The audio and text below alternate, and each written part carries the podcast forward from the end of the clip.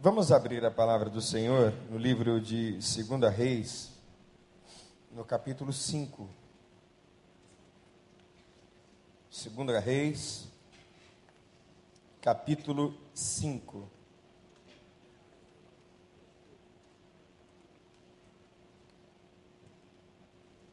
Imagine não sentir dor ao colocar a sua mão no fogo, ou colocar o seu braço numa panela quente mas nenhum de nós foi programado desde a eternidade no processo e no projeto original de Deus no Éden para lidar com a dor, porque no Éden não havia dor. Era tudo completamente perfeito, tudo perfeitamente ordenado. E a natureza humana ainda não havia sido tocada pelo pecado. Então, lá no Éden, era tudo perfeito. O homem não sentia dor, o homem não sentia dor emocional, o mundo estava intocado pelo pecado, logo tudo lá era perfeito e também a natureza humana. Logo depois que Adão e Eva pecaram, então tudo se transformou num caos desordenado. A natureza humana foi afetada e por isso mesmo padecemos hoje o estresse nas grandes cidades a depressão como uma das doenças mais graves do outro e deste século. E tantos transtornos novos que vão aparecendo de tal forma que os manuais diagnósticos precisam ser atualizados constantemente. Recentemente o DSM-4 foi atualizado para o DSM-5, que é o Manual de Transtornos Psiquiátricos da Sociedade Americana de Psiquiatria. E nós já estamos no CID-10, ou seja, houveram dez revisões nos manuais de classificação diagnósticas usados em todo o mundo. Porque parece que não há fim para catalogar doença no corpo e na alma. Mas graças a Deus, porque Deus em Cristo Jesus levou sobre si todas as nossas enfermidades, aleluia! Ele levou. Mas eu ia dizendo e vou dizer de novo: nenhum de nós está programado para dor e para doença. Por isso mesmo, nós sofremos. Dor e doença são estranhas à nossa natureza mais essencial, mais profunda.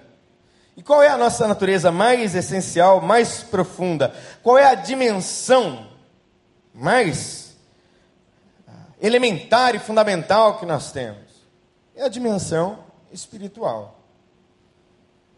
É onde recebemos de Deus aquele toque que Michelangelo tentou fazer na pintura da Capela Sistina. Nós recebemos a imagem e a semelhança de Deus. A nenhum outro ser e a nenhuma outra coisa criada Deus conferiu de si mesmo tanto quanto ele conferiu ao homem. Nós somos a sua imagem e a sua semelhança. E eu tenho defendido a tese ao longo dos meus anos de ministério, pela compreensão que eu tenho do ponto de vista bíblico, que nenhum de nós foi essencialmente criado para a felicidade. Muito embora ele nos deu vida e vida em abundância, aleluia. O caminhar com Deus implica, sim, em abundância de vida para todas as dimensões da existência e da vida. Com toda certeza, Jesus produz vida em nós, saúde, cura, alegria e prosperidade genuína, como consequência, e não como razão pela qual eu devo buscar a Deus principalmente porque eu acredito mais uma vez que todos nós fomos criados para a glória de Deus.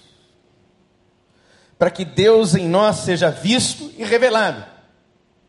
É para a glória de Deus que eu sou curado, e é também para a glória de Deus que eu não sou curado.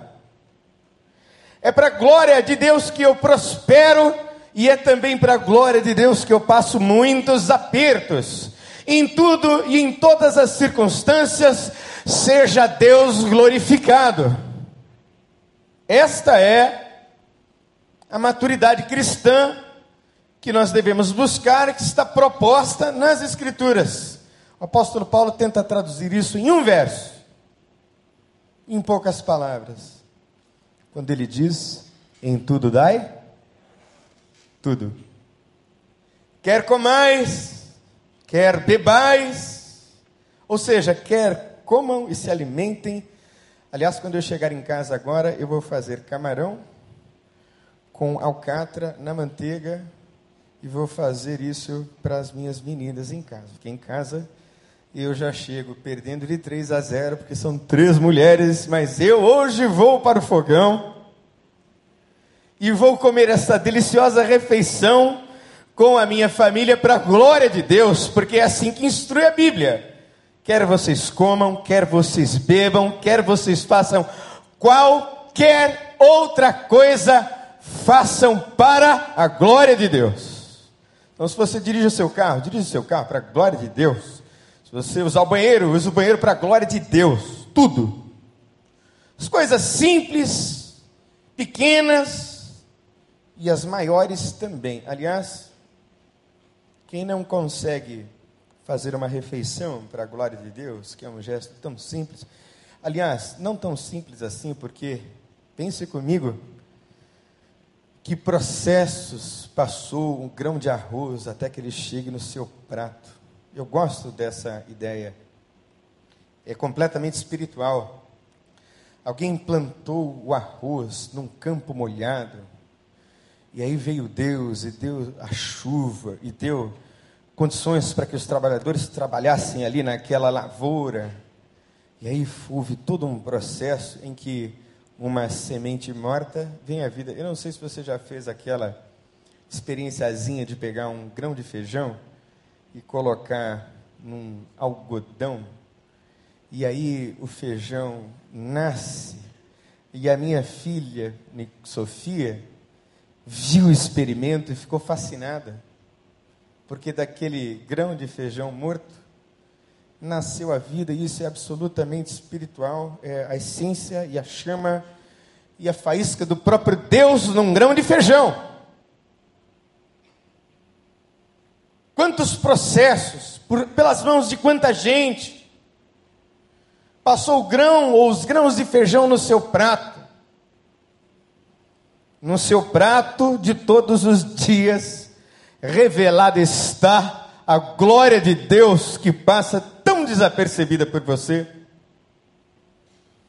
Por isso é que nós somos criados, estamos programados para viver para a glória de Deus, no melhor e no pior, quando tudo vai muito bem ou quando tudo vai muito mal, quando temos em abundância ou quando não temos tanto assim, ou ainda quando enfrentamos os piores vales da vida.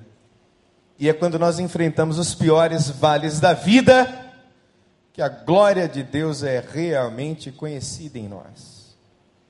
E todos passamos por vales, e muitos vales vêm sem avisar. Que bom que a gente tem um sistema meteorológico, não é isso? Porque a gente sai de casa já consultando o iPhone, o Android. Será que chove? Será que não chove?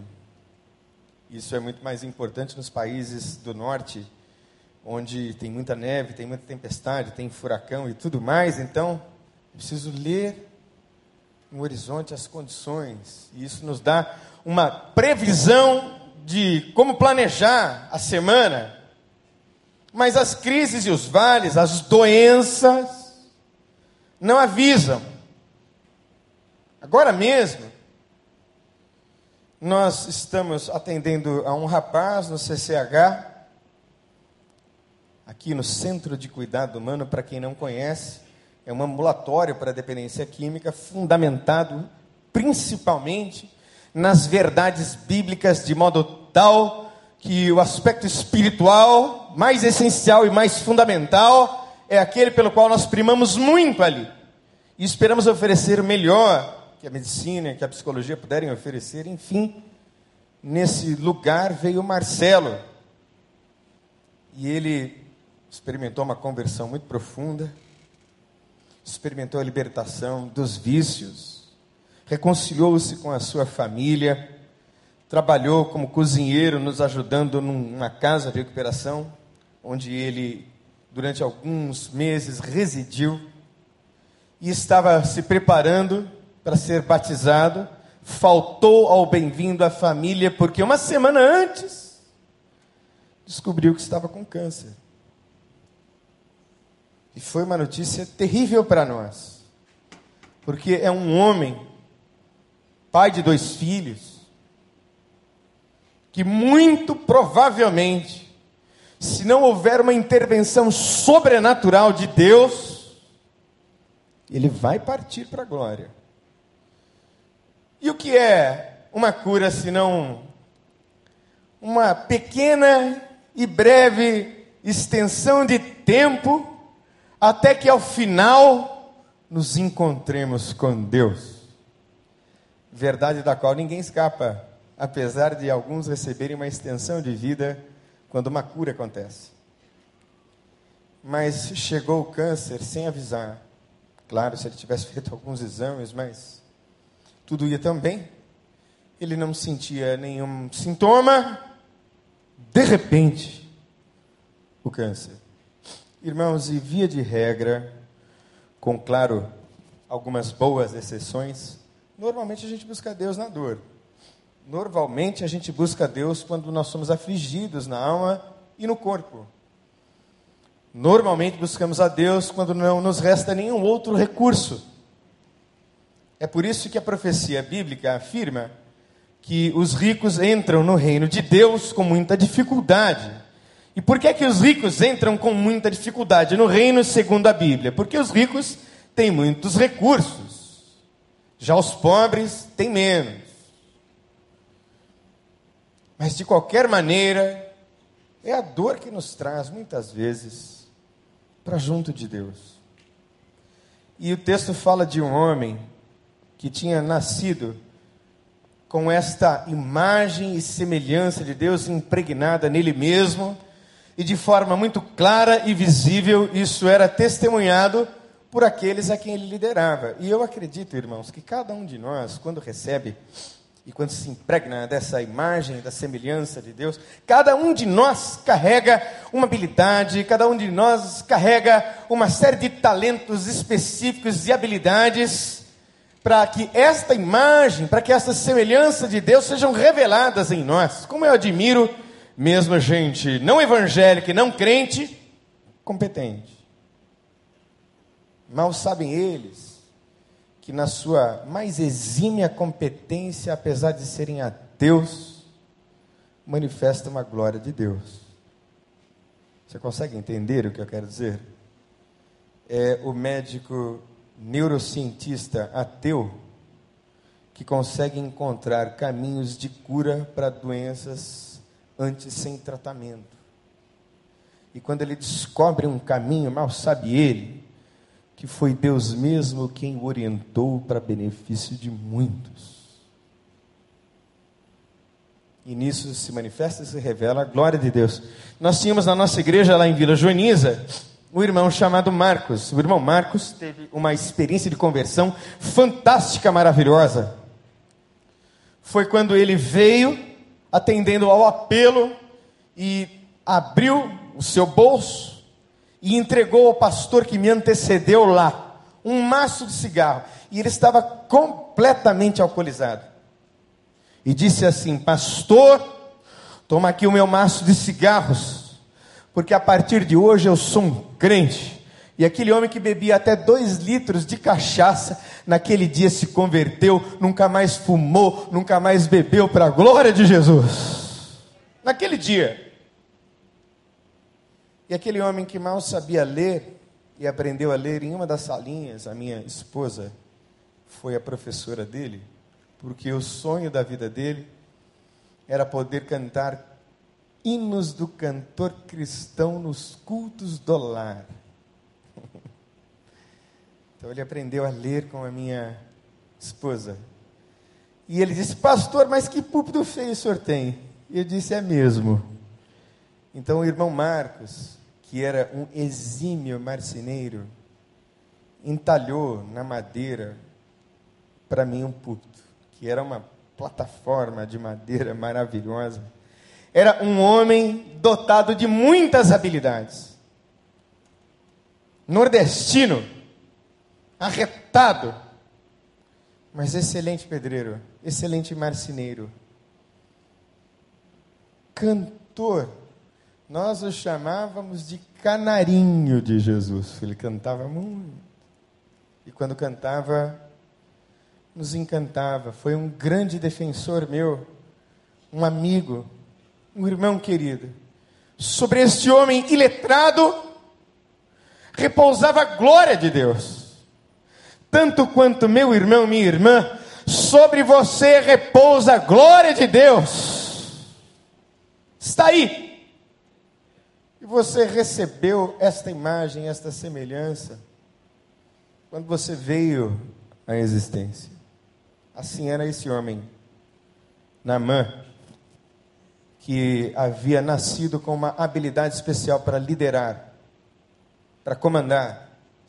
Você sabe que existe uma diferença entre chefe e líder, né? O chefe dá ordens, o líder está junto para viver as dores e para executar a ordem junto. Por isso que Davi era tão amado, por exemplo, que Davi não ficava assentado no seu trono comandando as guerras. Claro que ele fez isso em algumas oportunidades, mas muitas vezes Davi ia com seus soldados, colocando a sua própria vida em risco. E nisso ele era muito amado. Eu acredito que o mesmo se deu com Naamã. Ele era um homem de altíssimo prestígio. Seus liderados o amavam, o seu rei tinha nele uma pessoa de altíssima conta. Ele tinha e desfrutava de grande prestígio.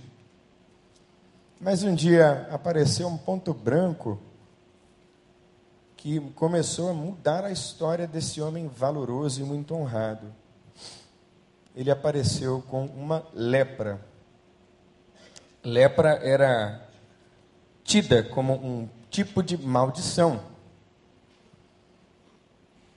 E aí eu imagino que quando alguém percebeu, não sei se sua esposa ou se ele mesmo percebeu o ponto branco, ele, claro, se preocupou, mas escondeu tanto quanto fosse possível a doença. Mas depois de um tempo não era mais possível esconder, porque a doença tomou conta do corpo. E eu penso que às vezes é assim com alguns aspectos da vida da gente que adoeceram não apenas do corpo, mas na alma, na família, na carreira em tantos outros lugares onde de alguma maneira parece um ponto de lepra, um ponto de debilidade, um ponto de doença e a coisa começa a tomar vulto de maneira tal que já não dá mais para esconder. Então aconteceu isso com Naamã, a doença foi tomando partes e cada vez ganhando mais espaço no seu corpo. E ele disse para si mesmo, talvez: Bom, é questão de tempo até que eu fique incapaz para o trabalho. E, gente, trabalho é uma coisa séria, muito séria. Porque aquilo que nós fazemos está intimamente ligado a quem nós somos. Deixa eu tentar ilustrar isto melhor. Quando eu fui consagrado ao ministério da palavra no ano de 1999, na Igreja Batista da Freguesia, na Ilha do Governador, pelo pastor João Reinaldo Purim Júnior, naquele dia eu ganhei outro nome. Eu passei a ser chamado de pastor. Ô pastor, pastor Daniel, a minha função se apegou à minha identidade, ao meu nome. Porque aquilo que nós fazemos na vida se constitui, constitui a nossa identidade. E aí, o que, que você é? Muitas vezes alguém nos pergunta. Quando alguém pergunta o que nós somos, ela na verdade está perguntando o que é que nós fazemos. Então as duas coisas se confundem, a gente constitui a nossa identidade a partir daquilo que a gente faz. Porque a maior parte do tempo, pelo menos deveria ser assim com a maioria dos brasileiros, a gente trabalha e não fica em casa, sentado com a boca escancarada, cheia de dentes, esperando a morte chegar.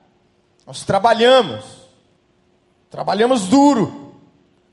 Isso é tão forte que a nossa identidade está ali naquilo que nós fazemos. E aí a doença desse homem, Naamã, o incapacitaria para o exercício daquilo que ele foi. Líder. Quem você é, Naamã? Eu sou um líder. Eu sou um nobre. Eu sou um general.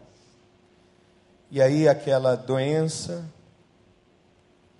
estava desfigurando nele a imagem e a semelhança de Deus. E aí então uma menina, eu não vou entrar em muitos detalhes da menina, porque a história dessa menina é linda, e ela é anônima, a história dela, só a história dessa moça nos dá material para um seminário enorme. Mas essa menina anônima, que muito provavelmente sofreu traumas terríveis em Israel e muito provavelmente foi levada cativa à casa de Naamã por uma invasão que o próprio Naamã comandou.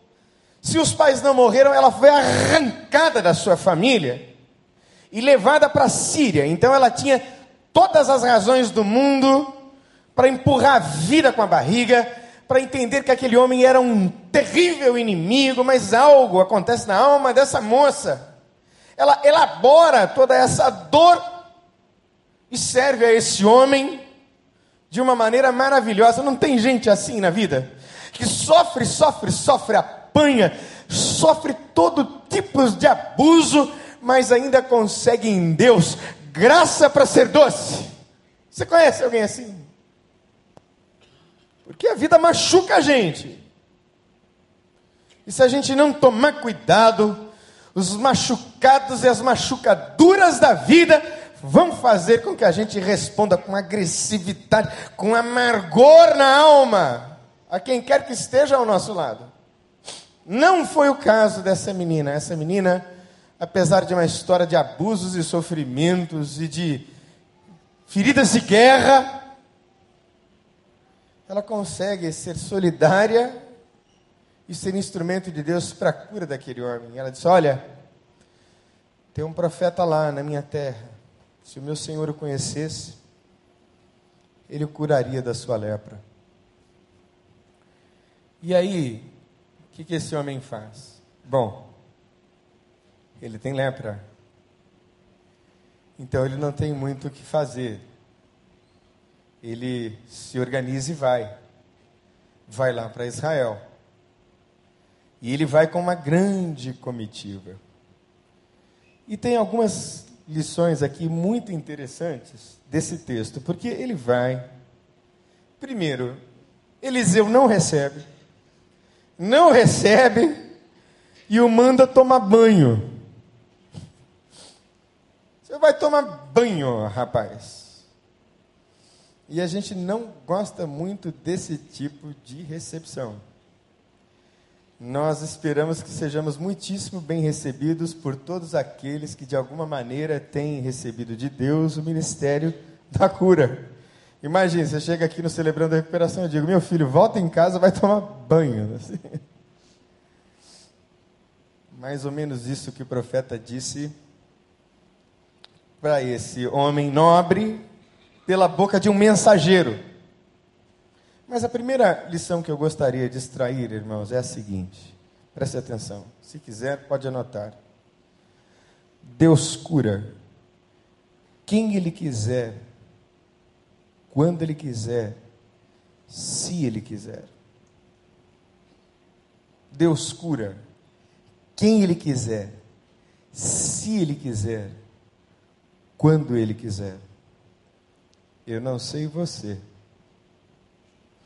mas eu creio de todo o meu coração que se Ele quiser, Ele pode curar você agora, sentado aí onde você está, no nome de Jesus.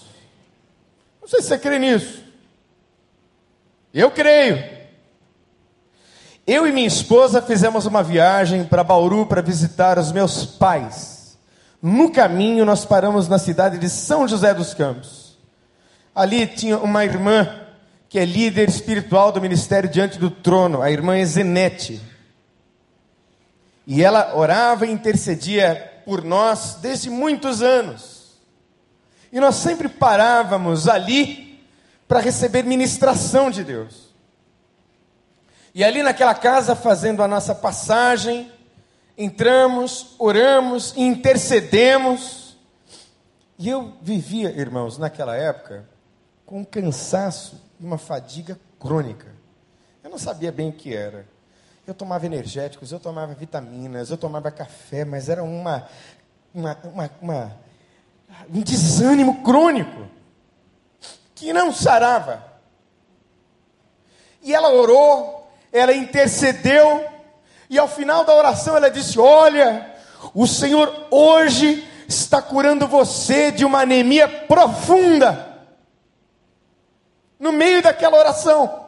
Irmãos, primeiro que eu nem pedi a Deus para me curar de anemia profunda, porque eu não sabia que eu tinha anemia profunda. Nem tinha pedido a Deus para me curar do cansaço. Mas Deus revelou a ela e curou, porque Ele cura quem quer, quando Ele quiser, do jeito que Ele quiser, a hora que Ele quiser, Ele pode curar você agora no nome de Jesus. De coisas que talvez você nem saiba que tem. E ele faz o que quiser, com o que ele quiser, do jeito que ele quiser, a hora que ele quiser. Ele é Deus, ele é eterno. Então não há como discutir e argumentar com Deus por quê. Nós que somos criatura, precisamos a receber de Deus o que Ele quiser e tiver para dar. E em tudo seja Deus glorificado. Amém, queridos? Em tudo. Deus cura quem Ele quiser, do jeito que Ele quiser, a hora que Ele quiser, cura se quiser. E pode curar. E vai curar. Basta abrir o coração e crer no nome de Jesus. Segundo aspecto aqui interessante dessa história é que toda cura carrega sobre si um propósito. Qual era a missão de Jesus quando veio ao mundo? principal missão não era curar. A principal missão de Jesus Cristo era salvar. Ele veio para salvar todos os homens. Presta atenção. Ele não cura a todos, mas ele a todos salva. E o que eram os sinais de Jesus no Novo Testamento? Eram testemunhos de que a sua verdade, que a sua palavra era a verdade, aliás os sinais de Deus revelados em Cristo Jesus apontavam para a cruz e para a sua mensagem, de que Deus estava reconciliando consigo mesmo todas as coisas, nos céus e na terra, de que Deus estava reconciliando os homens com Ele, o único Deus, de que Deus estava reconciliando o homem consigo mesmo. Essa era a mensagem. E isto se confirmava através dos sinais. Se Deus fizer um sinal na sua vida, claro que nós vamos nos alegrar muito. Se Deus curar o Marcelo, onde quer que ele esteja agora, que o Senhor Jesus o visite para a glória dele, onde ele estiver agora. Eu creio que Deus pode curá-lo. Você entende isso? Você acredita nisso? de toda a sua alma. Eu creio que Jesus pode curar o Marcelo agora, de todo o meu coração. Mas se Deus fizer isso, Deus o fará para que ele carregue o propósito de Deus, para que Deus seja conhecido. Foi por isso que eu fui curado. Foi por isso que eu fui liberto porque agora eu carrego o testemunho. Eu não sei se você já disse isso a Deus: olha, Deus, tem aqui a minha enfermidade, tem aqui a minha dor, tem aqui a minha questão. Entra nisto, Deus, e faz novas todas as coisas, porque eu quero carregar isso como testemunho para a glória do teu nome. Foi o que aconteceu com esse homem. Ele se converte em Israel, mas ele volta para a Síria, para testemunhar na Síria que há um Deus em Israel. Um Deus que foi capaz de curá-lo. E não é interessante que Eliseu, o profeta, tenha dito, aliás, né? Naamã disse a Eliseu: Olha, eu quero carregar um pouco de terra e eu vou fazer os meus sacrifícios ao Deus de Israel na Síria, mas eu tenho que entrar dentro de um centro de macumba e me ajoelhar lá, porque o meu senhor se ajoelha a Rimon, usando a expressão centro de macumba para você entender o que era. Era a casa de um deus estranho chamado Rimon. Então eu estou lá na casa de Rimon e aí o meu senhor, ele vai se ajoelhar se apoiando em mim. Então nisso me perdoe. O que é que Eliseu diz a ele? Não, você vai ter que encontrar um jeito de não entrar mais lá. Você vai ter que arrumar um outro servo para escorar o seu rei. De jeito nenhum você vai pisar lá na casa. É isso que Eliseu faz. Ele diz: vai em paz. Vai lá. Seja uma testemunha para o rei da Síria. Pode ir. Eu quero perguntar a você, irmão, quantas vezes você testemunhou do Deus que você serve esse ano? Quantas vezes a manifestação sobrenatural e invisível de Deus em você pôde aproximar alguém de Deus? Quantas as vezes esse ano, o sinal de Deus em você e sobre você aproximou alguém de Deus. Porque todas as coisas que Ele faz, faz com propósito. É verdade, irmãos, que Ele nos alivia. Vinde a mim, todos, todos vocês que estão cansados e sobrecarregados, e eu vos aliviarei. Que coisa maravilhosa! Você pode dizer aleluia! Ele nos alivia. Mas muito mais do que isso, ele alivia todos. Esta marca, esse selo, desse toque especial de Deus que se manifesta num sinal e num milagre. Deus assim faz para que nós sejamos testemunhas do Evangelho e do seu poder. Por isso é que esse homem foi lá e mergulhou uma vez, duas vezes, sete vezes, até que o Senhor finalmente o curasse. Em último lugar, queridos, terceiro aspecto que eu gostaria de destacar nessa história é que o favor de Deus não pode ser comprado. não pode. É, a gente ofertou aqui que bom. Eu gosto de ofertar. Uh, tem uma igreja nos Estados Unidos, uma igreja de negros. E muito interessante, porque quando o pastor diz, e agora, irmãos, nós vamos trazer ao Senhor os nossos dízimos e as nossas ofertas. O povo grita, pula, aplaude. É um dos momentos mais importantes do culto a regozijo, a alegria, todo mundo diz glória a Deus, e todo mundo pula e aplaude. Parece com os nossos cultos aqui no Brasil, né? Por favor, não que não haja alegria sincera em nossos corações quando nós ofertamos.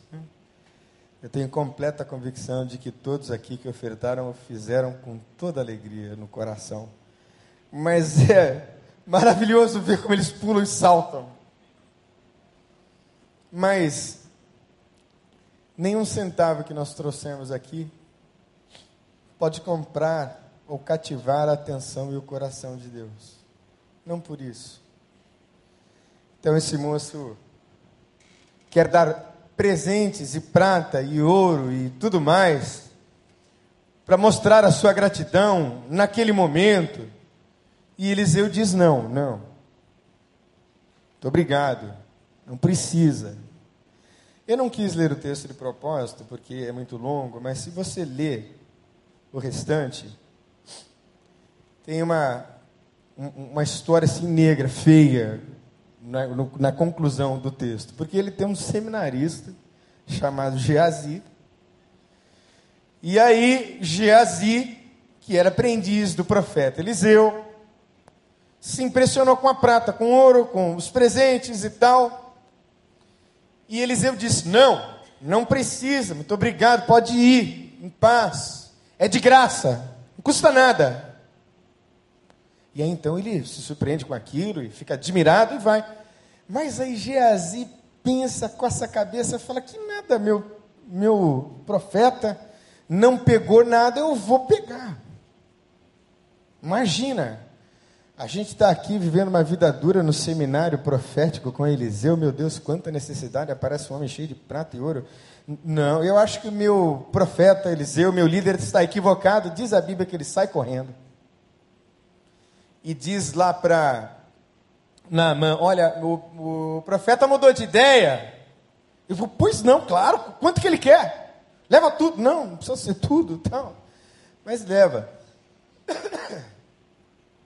E aí, quando Naamã chega lá, Eliseu chama para uma conversa e diz assim: Meu amigo, você foi onde? Fui a lugar nenhum. Ah, sei. Diz a Bíblia: não estava meu espírito com você? E aí Eliseu disse: Olha, eu vi tudo, e não era tempo nem oportunidade para pegar oferta nenhuma. Então a lepra de Naamã vai se apegar a você. O que é que foi tão grave? Preste atenção, para você nunca mais esquecer disso. Depois você chega em casa e lê o texto até o final. Qual foi o pecado grave desse rapaz? Por que, que o pecado dele foi tão grave? É porque quando Naamã chegou lá, na Síria, curado, ele disse assim: Meu rei, fui curado pelo Deus de Israel. O profeta mandou eu ir tomar banho sete vezes no Jordão e eu fui curado. Que coisa maravilhosa! E aí o testemunho se estendeu. No primeiro, ele um momento ele não me recebeu, aquilo me quebrou, eu fiquei chateado, mas os meus servos me disseram: rapaz, você tem lepra, quem tem lepra não tem muito o que discutir, vai e mergulha. É assim quando você tem problema, querido. Se alguém disse assim, vá para cá, e é alguém de uma certa experiência, responsabilidade, integridade, obedece. Fica discutindo. Faz, tem que fazer. Então eu mergulhei, e aí fui curado e tal. Que maravilha, poxa vida, que interesse, poxa, quero conhecer mais o Deus de Israel. Mas me diga aí, quanto é que custou? Ele, rapaz, boa pergunta, porque eu ofereci, como a gente oferece aqui, irmão, ao Deus de Israel, a Eliseu, muito ouro, e prata, e ele disse que não. Mas depois ele mudou de ideia, mandou um seminarista e eu dei para o seminarista. Sabe qual foi o problema? O problema foi que Geazi maculou, manchou o testemunho para o rei da Síria de quem Deus era. Por isso é que foi tão grave. Irmãos, nós carregamos em nós o sinal e o testemunho de quem Deus é. Entendeu? Por isso é que é tão grave quando a gente tropeça. Por isso é que é tão sério quando o nome de Deus é manchado. E Deus não pode ser comprado. Deus não é um Deus pagão. Ele é dono de tudo. Ele sabe todas as coisas. Ele, ele tem todo o poder, toda a autoridade. Ele tem tudo. Por isso eu quero convidar você a se lançar a esse Deus. Sabendo que Deus cura quem quer, do jeito que Ele quiser, a hora que Ele quiser, quando Ele quiser. Cura se quiser, cura se não quiser. mas pode curar agora no nome de Jesus, hoje, já. Esse Deus que cura, e quando cura, o faz para que nós carreguemos o seu propósito e vivamos dentro do seu propósito. Em terceiro lugar, esse Deus que cura, cura por amor e graça, e o favor deste Deus que nós servimos não pode ser comprado. Fecha os teus olhos. Vamos orar ao Senhor. Qual é a dimensão,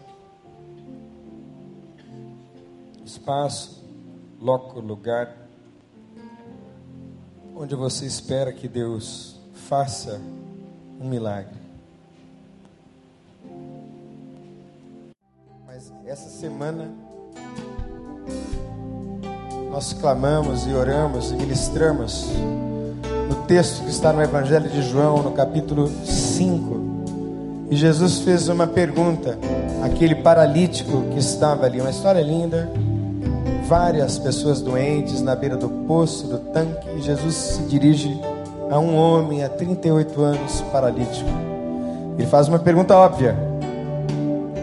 Qual é a pergunta óbvia? Você quer ser curado? Que é que Jesus pergunta isso? É porque todo milagre implica em uma enorme responsabilidade. Porque aqueles que são tocados e curados estão marcados e selados com o propósito de Deus. E vão carregar o testemunho.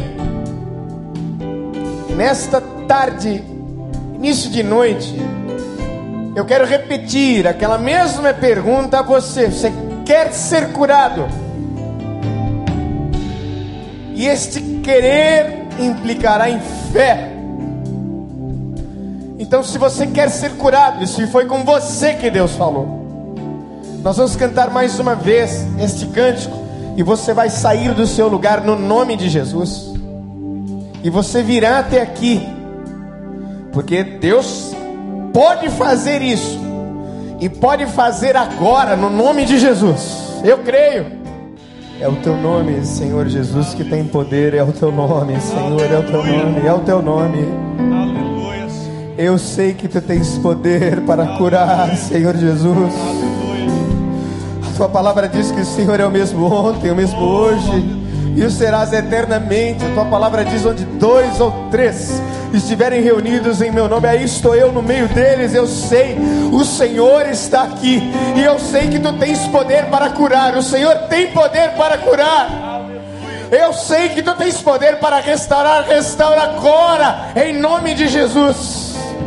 Cura, Senhor, mesmo aqueles que não vieram, mesmo aqueles que nem sabem que têm enfermidades do corpo, cura agora, em nome de Jesus. Eu sei que tu tens poder. Eu sei que tu tens poder para libertar, Senhor. Eu sei que o Senhor é o mesmo. Toca nestas vidas, nestes corpos e almas. Restaura o que precisa ser restaurado. Entra com vida, com saúde para todas as dimensões, no nome de Jesus. Ah, Deus, como nós cremos nisso. Cremos de todo o nosso coração. E esse lugar é Betesda, esse lugar é o Rio Jordão, e nós estamos aqui, Senhor, aguardando o teu toque, a tua ordem, porque não é a água, mas é o teu Espírito, Senhor. Então recebe estes teus filhos, estas lágrimas, e esse santo ajuntamento de fé dos que creem, para a glória do teu nome. E que teu nome seja glorificado na vida dos teus filhos. É o que nós oramos, Deus, nesse nome doce, nome de Jesus. Amém, Senhor Jesus, e amém.